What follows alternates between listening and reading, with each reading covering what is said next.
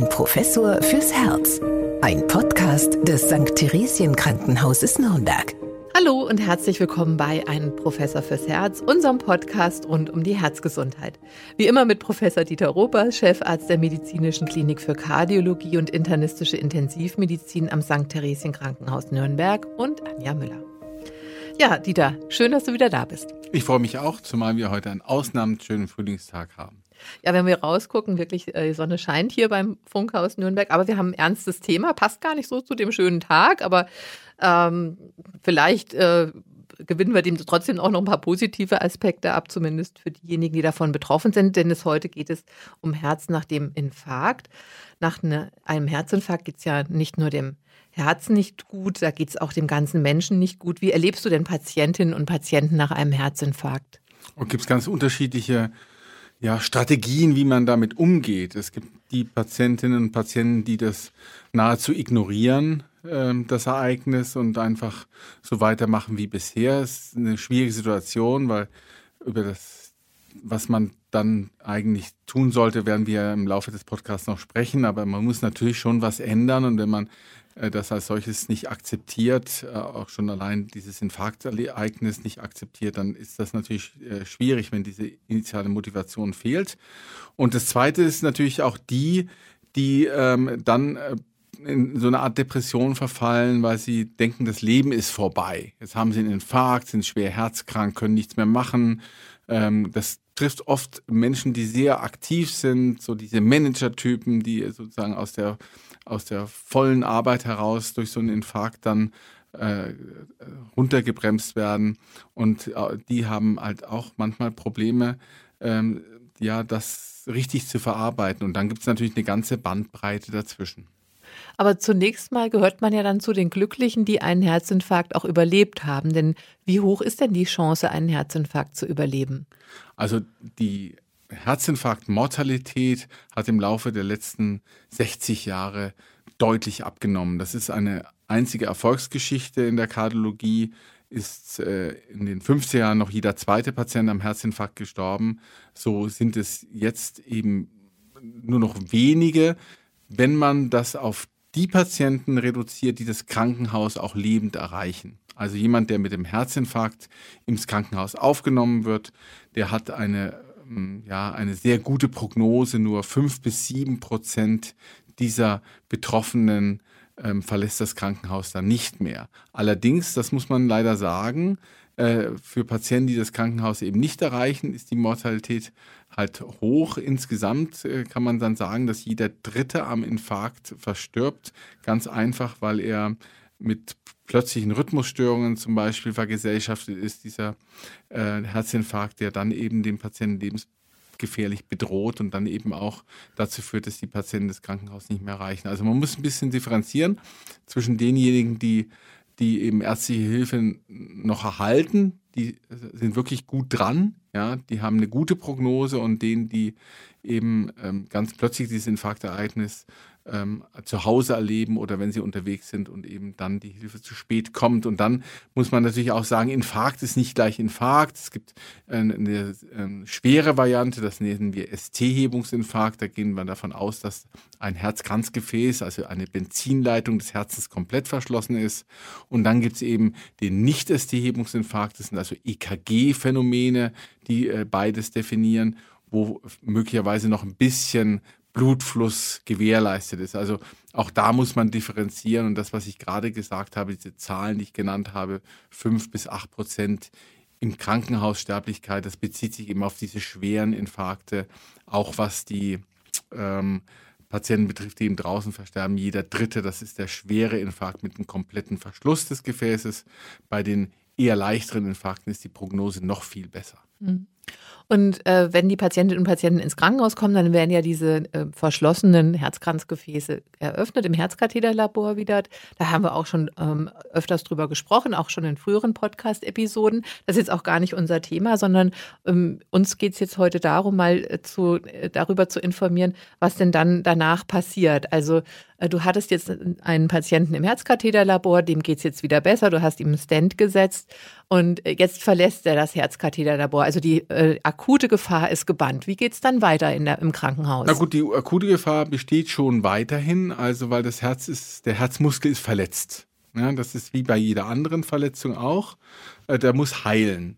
Und das bedeutet äh, zunächst mal, dass auch nach einer erfolgreichen Therapie im Katheterbohr Komplikationen auftreten können. Und gefürchtet sind insbesondere eben Herzrhythmusstörungen. Und deswegen gehen diese Patienten erstmal alle zu 100 Prozent auf unsere Überwachungseinheit.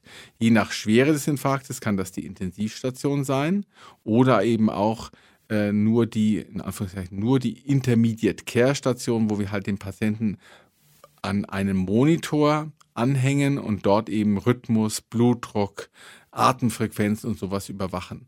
Und je nach Schwere des Infarktes bleibt der Patient dann eben 24, 48 oder auch mal 72 Stunden auf einer solchen Überwachungsstation. Auch im Hinblick auf eben mögliche Komplikationen treten die auf, verlängert sich der Aufenthalt gegebenenfalls auch auf der Überwachungsstation noch um, um ein, zwei Tage.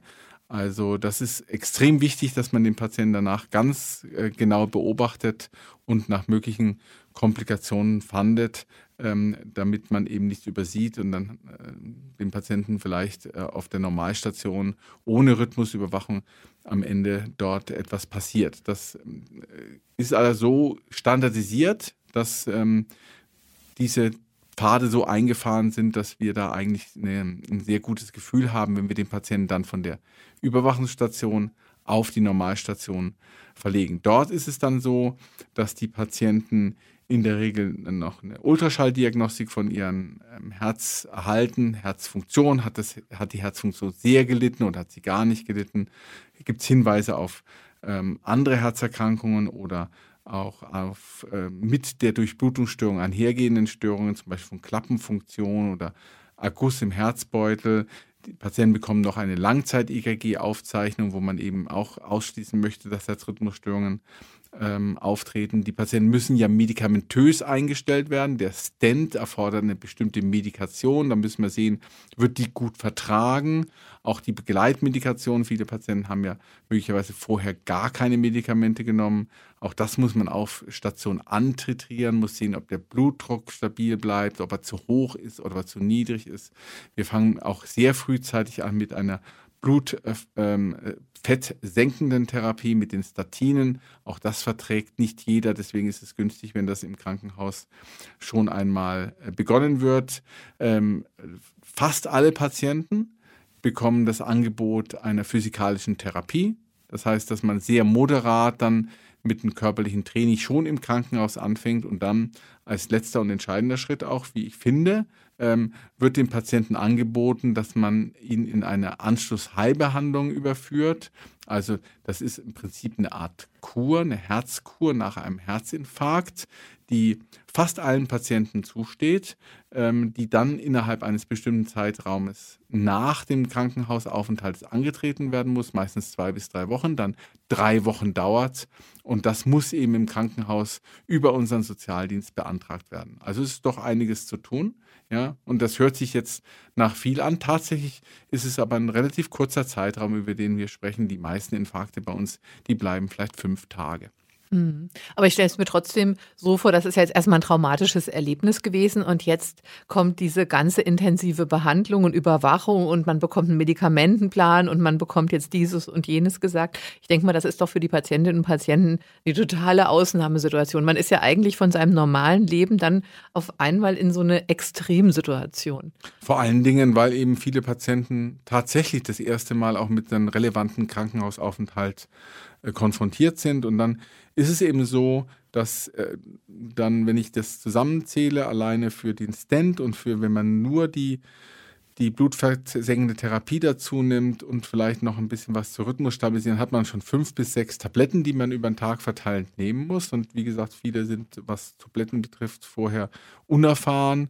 Ähm, ja, dann hat man dort natürlich eher Zeit, man arbeitet nicht, man, äh, man liegt dort oder sitzt in seinem Krankenzimmer Und ähm, dann kommen einem natürlich schon Gedanken. Und äh, viele beschäftigt natürlich dieses Infarktereignis, wie ich schon gesagt habe am Anfang. Es gibt Patienten, die können damit gar nicht gut umgehen, ja, weil sie eben denken, jetzt ist äh, Leistungsfähigkeit dahin, Karriere dahin, ja, wie geht es weiter mit dem Kredit, den ich abbezahlen muss, all solche Dinge ähm, treten dann auf, ja, oder kann ich meinen Sport weiter betreiben, ähm, wie ist es mit dem geplanten Urlaub, solche Dinge sind wichtig, ja, und äh, dann kommt es zu kreisenden Gedanken und das ist eben schwierig.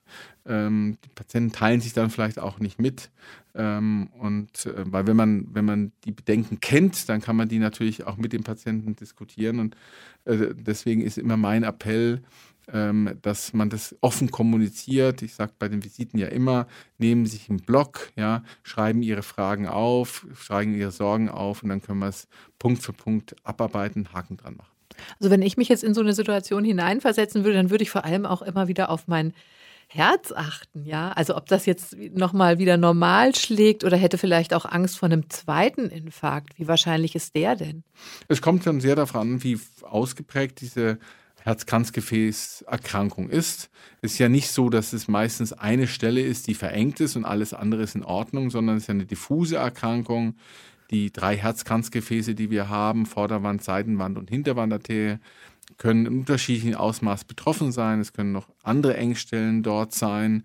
Ähm, und äh, insgesamt ist es gerade in der Postinfarktphase auch so, dass die weißen Blutplättchen ja sehr aktiv sind. Ähm, die haben ja diese Läsion also diesen Schaden abdecken müssen. Das ist deren Aufgabe. Deswegen müssen wir sie in ihrer Aktivität bremsen. Aber das kann eben auch wieder dazu führen, dass sie an anderen Stellen ähm, zu Verschlüssen führen. Also gerade in dieser unmittelbaren Postinfarktphase sind die Patienten tatsächlich gefährdet. Das kann schon mal sein, dass es dort Reinfarkte gibt, aber auch in den nächsten Monaten äh, muss man sehr genau auf diese Patienten achten. Aber man kann es jetzt nicht über einen Kamm scheren. Es gibt eben sehr unterschiedlich ausgeprägte Erkrankungsintensitäten. Aber natürlich sind es immer Hochrisikopatienten. Und zwar äh, je näher man an den Infarktereignis ist, desto höher ist das Risiko. Das nimmt dann über die Zeit ab. Mhm. Das sind also Komplikationen, können dann noch entstehen, indem zum Beispiel auch Blutgerinnsel entstehen oder ähm, Embolien. Genau, es können Blutgerinnsel in den ähm, Kranzgefäßen äh, entstehen, weil eben diese Blutplättchen sehr aktiv sind. Die wollen sich zusammenballen. Ja, diese Thrombozytenaktivierung, die behandeln wir eben zum Beispiel mit Acetylsalicylsäure, Aspirin und eben ein zweiten Medikament äh, dazu, damit das eben auch sicher nicht passiert. Ähm, das ähm, kann natürlich dazu führen, dass Patienten, die sehr empfindlich sind auf diese Blutverdünnung, Blutergüsse bekommen, vielleicht auch Blutungen bekommen. Also auch das ist ja eine Komplikation, die letztlich dann durch die notwendige Therapie auftritt. Aber es gibt auch andere Infarktkomplikationen. Ähm, gerade in der Corona-Zeit haben wir da wieder vieles gesehen, was wir ähm, in den ja, in den 90er Jahren oder in den 80er Jahren des letzten Jahr, Jahrhunderts das letzte Mal gesehen haben, weil eben auch viele Patienten sehr verzögert zum Arzt gegangen sind und dann eben diese Infarktkomplikationen aufgetreten sind durch die ausbleibende rechtzeitige Therapie. Aber das ist eben der Grund, warum warum es immer wichtig ist, dass wir die Patienten in der unmittelbaren Postinfarktphase auch genau beobachten, dass wir diese Ultraschalldiagnostik machen, dass wir die Rhythmusstörungen ausschließen, um hier für den Patienten ein höchstes Maß an Sicherheit zu garantieren. Ist nicht immer einfach für die Patienten, ja, nicht jeder akzeptiert das, äh, gerade weil ja mit der Wiederöffnung des Gefäßes häufig der Symptomdruck weg ist, die Patienten sind beschwerdefrei, fühlen sich eigentlich oft auch wieder gut. Natürlich hören sie rein in ihren Brustkorb, kommen die Schmerzen wieder, ähm, ja, ist der Puls beschleunigt, treten vielleicht Rhythmusstörungen auf, aber das nimmt sehr schnell ab, diese, diese Selbstbeobachtung bei den meisten. Und dann sind sie wieder gut drauf und möchten eigentlich direkt ähm, auch das Krankenhaus wieder verlassen. Auch da haben wir Diskussionen äh, nahezu täglich mit bestimmten Patienten, äh, weil wir sie dann schon ein bisschen runterbremsen müssen. Mhm. Und äh, du hast es ja schon angesprochen, also nach dem Krankenhausaufenthalt würde sich eine Reha äh, anschließen, eine Reha-Maßnahme. Ist das jetzt nur eine Empfehlung oder gehört diese Reha-Maßnahme zwingend zu der ähm, Behandlung nach einem Herzinfarkt dazu? Also die Rehabilitation ist ja eine Erfindung, die aus Deutschland kommt, muss man auch mal sagen. Ja, ähm, also diese Idee mit den äh, ähm, Reha-Aufenthalten nach Krankenhausbehandlungen, die kommt, ist ja schon 100 Jahre alt und äh, hat sich sehr bewährt.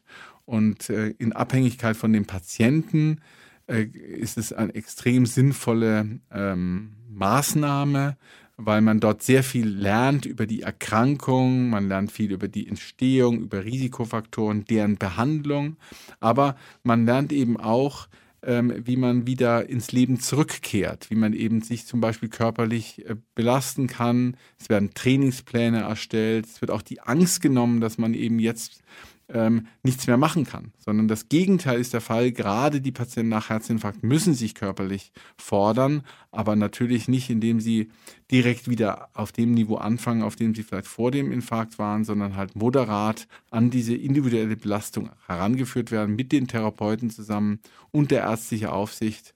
Und das macht schon großen Sinn. Auch Ernährungsumstellung in diesen drei Wochen hat man schon Zeit, über Ernährung nachzudenken und die Ernährung umzustellen, sodass man das dann zu Hause fortsetzen kann. Also ich bin ein ganz großer Anhänger ähm, von ähm, Anschlussheilbehandlungen. Das ist eigentlich ein schöner Name für diese Maßnahme, eine Anschlussheilbehandlung im Anschluss an die Akutphase, in die Akutbehandlung werden die Patienten dann eben noch weiter rehabilitiert und das macht auf jeden Fall Sinn. Ich würde auch denken, dass gerade bei denen, die ähm, erstmals so ein Infarktereignis haben und gerade wenn sie jünger sind, dass die überwiegende Anzahl der Betroffenen dieses Angebot auch annimmt.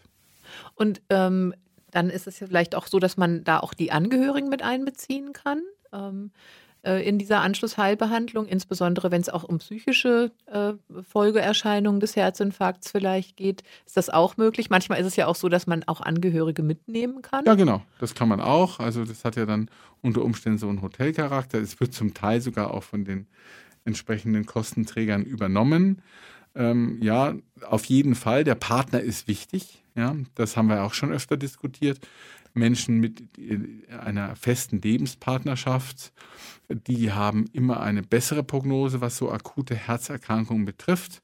Das gibt viele Gründe dafür. Und natürlich ist es wichtig, dass man den Partner, die Partnerin auch mit ins Boot holt, was diese Sorgen des Einzelnen betrifft, aber auch was Lebensumstände betrifft. Ich meine, äh, zum Beispiel was die Ernährung betrifft, dass man eben nicht nur eine Partner alleine kann die Ernährung nicht umstellen. Das müssen schon beide sein.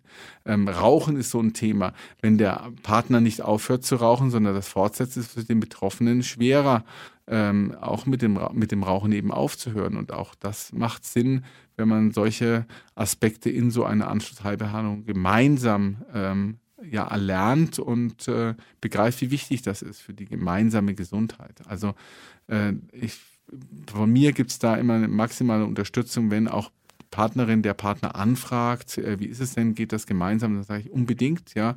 Äh, sprechen Sie mit Ihrer Kasse, ähm, überprüfen die Möglichkeiten, dann, ähm, dann äh, geht das in den meisten Fällen. Es ist auch so, dass es grundsätzlich auch die Möglichkeit gibt, eine ambulante Reha zu machen. Auch das ist natürlich ein Aspekt. Ähm, ich finde, ambulante Reha ist immer noch besser als keine Reha. Da fährt man morgens hin in die Einrichtung, kommt abends zurück. Ähm, grundsätzlich allerdings hat die stationäre Reha halt auch den Vorteil, dass man so ein bisschen rausgenommen ist aus dem Umfeld, aus der Familie, aus dem Stress, den man vielleicht zu Hause hat. Aus, der, aus dem Arbeitsumfeld. Deswegen ist äh, aus meiner Sicht immer eine stationäre Reha eigentlich noch günstiger als eine ambulante Reha. Aber wie gesagt, ambulant ist besser als gar keine Reha. Mhm. Und ich denke, ein großer Vorteil ist natürlich auch, dass man da auch jetzt mit Menschen zusammenkommt, die das gleiche Schicksal teilen und äh, man dementsprechend auch sieht, ah, ich bin da gar nicht so alleine. Äh, es gibt auch vielleicht jetzt Menschen in meinem Alter, die es auch jetzt so getroffen hat, die haben ähnliche Lebensumstände und dass man sich da auch gegenseitig unterstützt. Wie in der Selbsthilfegruppe dann auch mal. Auf jeden Fall. Das ist auf jeden Fall wichtig, dass man eben sieht, wie die anderen äh, damit umgehen, dass man sich austauscht. Und man sieht allerdings auch natürlich oft den Gegenentwurf, also Patienten, Patientinnen, die vielleicht schon mal einen Infarkt hatten und jetzt wieder einen erleben mussten und Gott sei Dank überlebt haben. Und auch das sind ja Beispiele, wo vielleicht die, ähm, ähm, ja, die Umstellung ähm, der Ernährung, die, die, notwendige sportliche Aktivität oder Bewegungsaktivität nicht so geklappt hat. Und dann sieht man ja auch, naja, ähm, wenn ich das nicht mache, dann kann mir das auch passieren. Also das sind ja auch Motivationen. Und dann äh, wird man eben auch hingeführt auf diese Idee der Gemein des gemeinsamen Trainings, der gemeinsamen Bewegung. Ähm, und viele, die in einer Anschlussheilbehandlung waren, die suchen ja dann auch zum Beispiel Herzsportgruppen auf, ähm, wo sie dann ja in der Gruppe gemeinsam eben unter einer definiert, definierten Belastung und Absprache mit dem Hausarzt unter Aufsicht eines Arztes und meistens eines Physiotherapeuten halt äh, trainieren. Und das zu festgelegten Zeiten, das ist dann irgendwie etwas, was im Lebensalltag hineingehört und das wird dann konsequenter durchgeführt, als wenn man so allein gelassen wird. Also vielen Patienten hilft dieser äh, Gedanke, dass man es eben gemeinsam macht, dass es eben auch etabliert ist, es ist ein Termin, den man einhält und das bringt enorm viel. Und diese Aspekte lernt man in der Reha. Mhm. Von welchem Zeitraum reden wir eigentlich, wenn wir von Reha sprechen? Sind das dann drei Wochen ungefähr? Oder? Es sind in der Regel drei Wochen und manchmal hat man auch die Option, noch eine, eine vierte Woche dran zu hängen. Ja, würdest du das auch sagen? Eine vierte Woche macht Sinn oder es kommt einfach individuell darauf an, wie jemand beieinander ist? genau, sehr Wochen. individuell. Also wenn ein Patient einen schweren Infarkt hat, ähm, wo man eben am Anfang nur sehr langsam äh, den Patienten wieder heranführt an eine gewisse Belastbarkeit, da macht es sicher Sinn, wenn man noch mal eine Woche heranhängt. Äh, Außerdem der Verlauf der Reha spielt ja auch eine Rolle, wenn es zwischenzeitlich Tiefs gibt oder möglicherweise eine andere Form der Erkrankung, dann ähm, man dadurch etwas Zeit verliert, dann macht es auch Sinn, ähm, die Reha-Maßnahme nochmal zu verlängern. Es gibt tatsächlich auch nicht wenige Patienten, die äh, durchaus dann auch auf eigene Kosten noch sagen, nee, ich hänge nochmal eine Woche dran, ja, weil sie eben sehen, wie gut ihnen das tut. Und kann man denn dann auch nach der äh, Anschlussheilbehandlung, wie du es ja jetzt auch lieber nennst, äh, dann auch gleich wieder anfangen zu arbeiten? Oder ist das dann auch etwas, wo man dann längere Zeit dann krankgeschrieben ist erst nochmal? Tatsächlich kennen die allermeisten Patienten nach der Anschlussheilbehandlung in die in die Arbeitswelt zurück. Wie der gesagt, es hängt sehr vom Krankheitsverlauf ab, auch von der individuellen äh, Verarbeitung des Geschehens. Ähm, es gibt schon Patienten, die brauchen auch noch ein bisschen Zeit.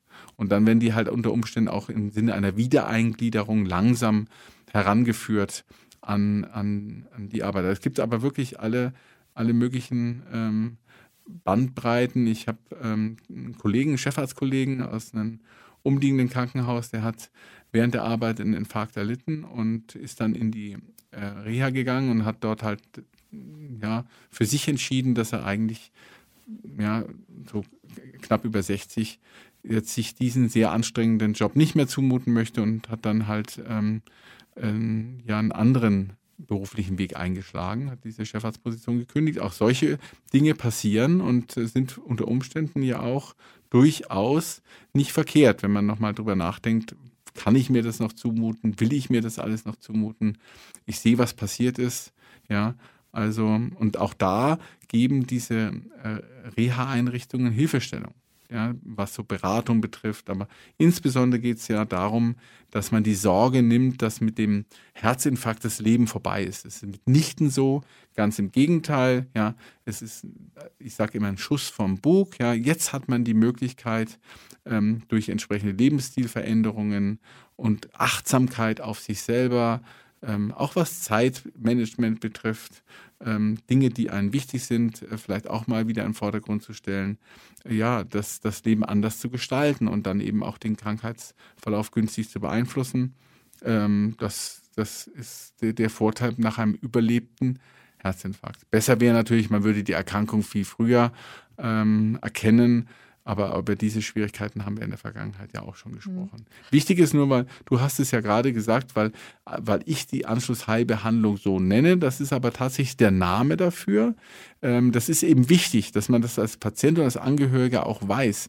Eine Anschlussheilbehandlung muss immer im Krankenhausaufenthalt beantragt werden. An in dem Moment, wo man das Krankenhaus verlassen hat, am nächsten Tag, wenn die Patienten dann sagen, naja, vielleicht hätte ich es doch lieber machen sollen, dann ist es eben schwierig. Dann ist es keine Anschlussheilbehandlung mehr, dann nennt sich das Ganze Kur.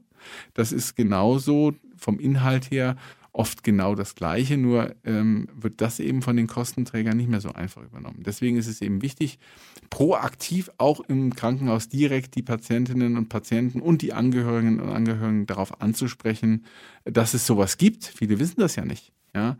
Und dann äh, dem Sozialdienst zu sagen, geh doch mal zu dem Patienten hin, zu der Patientin, äh, zeig, was es für Möglichkeiten gibt. Denn jede Versicherung hat ihre Vertragshäuser und äh, die, der Sozialdienst hat dann die entsprechenden Kataloge, Flyers und dann kann man mit dem Patienten ja die ideale Einrichtung auswählen. Das ist eine super Sache. Und du hast es gerade gesagt, also äh, nach dem Herzinfarkt äh, geht das Leben weiter, aber es ist ein anderes Leben, weil man ja, ähm, wenn ich das auch richtig verstehe, eigentlich lebenslang auch Patient bleibt nach einem Herzinfarkt. Das bedeutet, auch nach der Anschlussheilbehandlung, wenn man nach Hause geht, braucht man eine ärztliche Betreuung weiterhin, eine regelmäßige. Vielleicht dann jetzt nicht so ähm, engmaschig jetzt wie in, den, in diesen akuten Wochen, aber man braucht doch dann auch einen Kardiologen oder einen Hausarzt, der einen dann weiter betreut. Also es sollte natürlich auch der Kardiologe weiterhin eingebunden sein und je nach Schwere des Infarktes und nach, nach eingetretenen Schaden an den Herzmuskeln, an der Herzleistung, sollte man schon in sechs bis zwölfmonatigen Intervallen sich fachärztlich kardiologisch untersuchen lassen.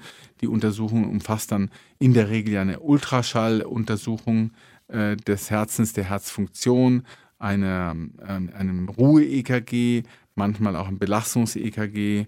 Man kann äh, nachgucken, ob es woanders auch noch Formen gibt äh, der Gefäßerkrankung, also zum Beispiel an den Halsschlagadern, den Beinschlagadern.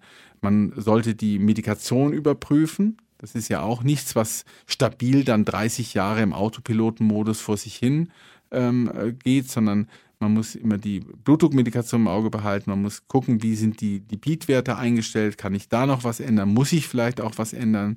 Ja, sind die Zielwerte nicht erreicht? Ja.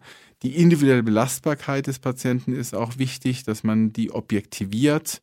Ähm, es gibt auch Labordiagnostik, die da beiträgt, äh, das etwas zu ja, standardisieren. Also diese Nachverfolgung ist, ist sehr wichtig. Wenn natürlich über Jahre alles super stabil ist, kann man die Intervalle gerne auch auf zwei äh, bis drei Jahre ähm, ergänzen, gerade bei sehr jungen Patienten. Aber in der Regel ist es tatsächlich so, dass man einmal im Jahr einen Facharzt für Kardiologie sehen sollte. Und natürlich ist der Hausarzt auch mit im Boot, ähm, der eben zwischendurch immer mal guckt, wie ist es mit dem Blutdruck, wie ist es mit der Herzfrequenz, wie ist es mit der Medikation, wird die zuverlässig eingenommen? Denn das ist auch ehrlicherweise ein Problem, was ich immer nur schwer nachvollziehen kann, aber die Compliance, und damit ist die Mitarbeit des Patienten gemeint, insbesondere was die Einnahme der Tabletten betrifft, ja, die ist äh, sehr unterschiedlich ausgeprägt. Und da ist man ganz überrascht, ähm, wie sorglos manche Patienten, die einen Infarkt überlebt haben und eigentlich froh sein mussten, ja, wie gesagt, Schuss vom Bug, ja, wie sorgsam, sorglos sie umgehen mit der Einnahme ihrer täglichen Medikation. Und das ist ja, was das ASS betrifft, eine lebenslange äh, Therapie. Also die Blutverdünnung. Die Blutverdünnung, um halt diese aktivierten Blutplättchen so ein bisschen im Zaun zu halten. Das ist äh, immer bis zum letzten Lebenstag einzunehmen. Deswegen wünsche ich den Patienten immer möglichst viele ASS-Tabletten einzunehmen, weil es bedeutet ein langes Leben. Ja, das ist natürlich eine, eine schöne Motivation tatsächlich. Ja. Aber ich denke, äh, wahrscheinlich muss man ja auch wieder dieses Vertrauen in den eigenen äh, Körper zurückgewinnen. Also ähm, was würdest du sagen? Also man muss auch wieder ein Gefühl dafür bekommen, was möglich ist und was nicht. Man muss sich auch trauen. Äh, also zum Beispiel, äh, kann ich jetzt noch alle Reisen machen? Wie sieht's mit der Sexualität aus? Äh, bin ich da noch leistungsfähig oder muss ich Angst haben, irgendwie einen Infarkt zu bekommen, wenn ich mich überanstrenge, auch beim Sport? Also sind das so Bedenken, die dann auch noch lange vorherrschen, wo man erst wieder so, ja, tatsächlich sich wieder so ein bisschen rantasten muss. Wie gesagt, es gibt die Patienten, die sehr viel negieren, die die Vogel-Strauß-Taktik haben, die äh, sich solche Fragen nicht stellen, sondern einfach machen, weitermachen wie bisher. Die machen halt leider dann eben auch bei der bei der Prophylaxe, äh, Prophylaxe bei der Lebensstilumstellung nicht so richtig mit. Und dann gibt es natürlich die überängstlichen Typen, die da sehr zurückhaltend sind. Und das lernt man eigentlich ganz gut im Rahmen der Reha, wo man eben an die individuelle körperliche Belastbarkeit herangeführt wird. Ähm, der Arzt, äh, die Ärztin, die wissen ja auch, ähm, die kennen ja die Patienten unter Umständen schon länger, äh, wie es mit der Belastbarkeit ist. Man kann das auch, wie gesagt, trainieren. Man kann äh, zum Beispiel unter Aufsicht solche Belastungs-EKGs machen. Da geht es dann weniger um das EKG-Signal, sondern mehr um das Herzfrequenz- und Blutdruckverhalten unter dieser definierten Belastung. Und ähm, all die anderen Aspekte, die du genannt hast, muss man halt tatsächlich individuell besprechen.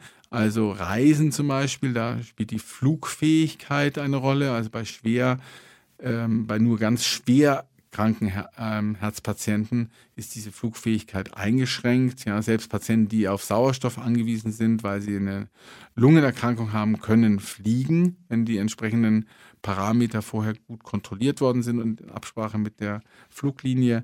Und auch zum Beispiel, wenn es ums ähm, ähm, ja, Wandern geht in den Bergen oder Skifahren, wo die Höhe eine Rolle spielt, auch da ähm, wissen die Ärztinnen und Ärzte Bescheid, was der einzelne Patient sich in Abhängigkeit von seiner Herzleistung zuzumuten, zuzumuten ist. Und das Gleiche gilt auch für die Sexualität. Übrigens, äh, der Tod beim Sex ist eine sehr, sehr große Ausnahme. Ich denke, dass man sich da unter Umständen, dass man das ein bisschen überschätzt, wie anstrengend das tatsächlich für den Organismus ist. Also wichtig ist da in dem Zusammenhang, dass man, äh, wenn man ja stimulierende Substanzen nimmt, dass die sich mit manchen Herzmedikamenten, die auch typischerweise Patienten nehmen müssen, die einen Herzinfarkt vielleicht schon hatten, nicht vertragen und dann kann es gefährlich werden. Aber ansonsten ist es eigentlich relativ sicher möglich. Da kann ich uns, kann ich Ihnen auch nochmal unsere Episode Herz und Sex an den, äh, ans Herz legen sozusagen, weil da haben wir das ganz genau auch nochmal besprochen. Und vielleicht haben wir da auch irgendwie immer so eine falsche Vorstellung, was das, weil das eben oft so in Filmen oder Romanen so, so dargestellt wird, dass der, äh, dass der Herzinfarkt beim Sex irgendwo dann schicksalshaft übereinkommt. Aber da sagst du, das äh, sollte man eben auch mal vergessen. Also das Risiko ist eben sehr, sehr gering. Und ähm, jetzt auch, wenn man vielleicht die Idee hat, dass man durch sehr viel Sex sehr viel äh, Kalorien verbraucht und damit auch Gewicht reduziert, den, diese Illusion muss ich leider, ähm, muss ich leider äh, hier mal etwas abmildern. So viel ist es gar nicht, aber es gibt ja viele gute andere Gründe, warum wir miteinander Sex haben. Und äh, da ist es nicht, die, das ist ja kein Sport, sondern hat ja viel mit Liebe zu tun und Zuneigung und solchen Dingen. Was ja. nach einem Herzinfarkt ja auch gut tut. Extrem gut. Also das ist ja genau das wahrscheinlich, ähm, was äh, mit am besten heilt, indem man eben dann auch wieder das Gefühl hat, ja, also ich ähm, bin wieder der Mensch, den ich vorher war und für meine Familie und für meine Angehörigen auch tatsächlich. Mhm. Genau, und deswegen ist, ist an dieser vielen Aspekte dieses Aufgefangenwerden auch, warum Partnerschaft eben auch ähm, sich gerade beim Herzen so günstig auswirkt. Ja? Also das, wie gesagt, hatte ich am Anfang schon gesagt, wiederholt schon gesagt, äh, Menschen in Partnerschaft sind in jedem Fall besser dran, wenn es um die kardiale Gesundheit geht. Ja, da habe ich auch bei Eckhard von Hirschhausen noch ein sehr schönes Zitat gefunden. Äh, eine kleine Frage entscheidet mit, wie hoch Ihr Herzinfarktrisiko ist und die steht in keinem Anamnesebogen. Fühlen Sie sich geliebt? Also wir lieben es auf jeden Fall, Sie zu informieren rund um das Thema Herz. Ähm, bleiben Sie uns treu, dann fühlen auch wir uns geliebt. Vielen Dank für heute. Ähm, danke an dich, Dieter, und bis zum nächsten Mal. Von uns von Herzen alles Gute. Alles Gute und gehen Sie raus in die Natur. Es ist alles angerichtet. Bis dahin. Tschüss. Ein Professor fürs Herz. Ein Podcast des St. Theresien Krankenhauses Nürnberg.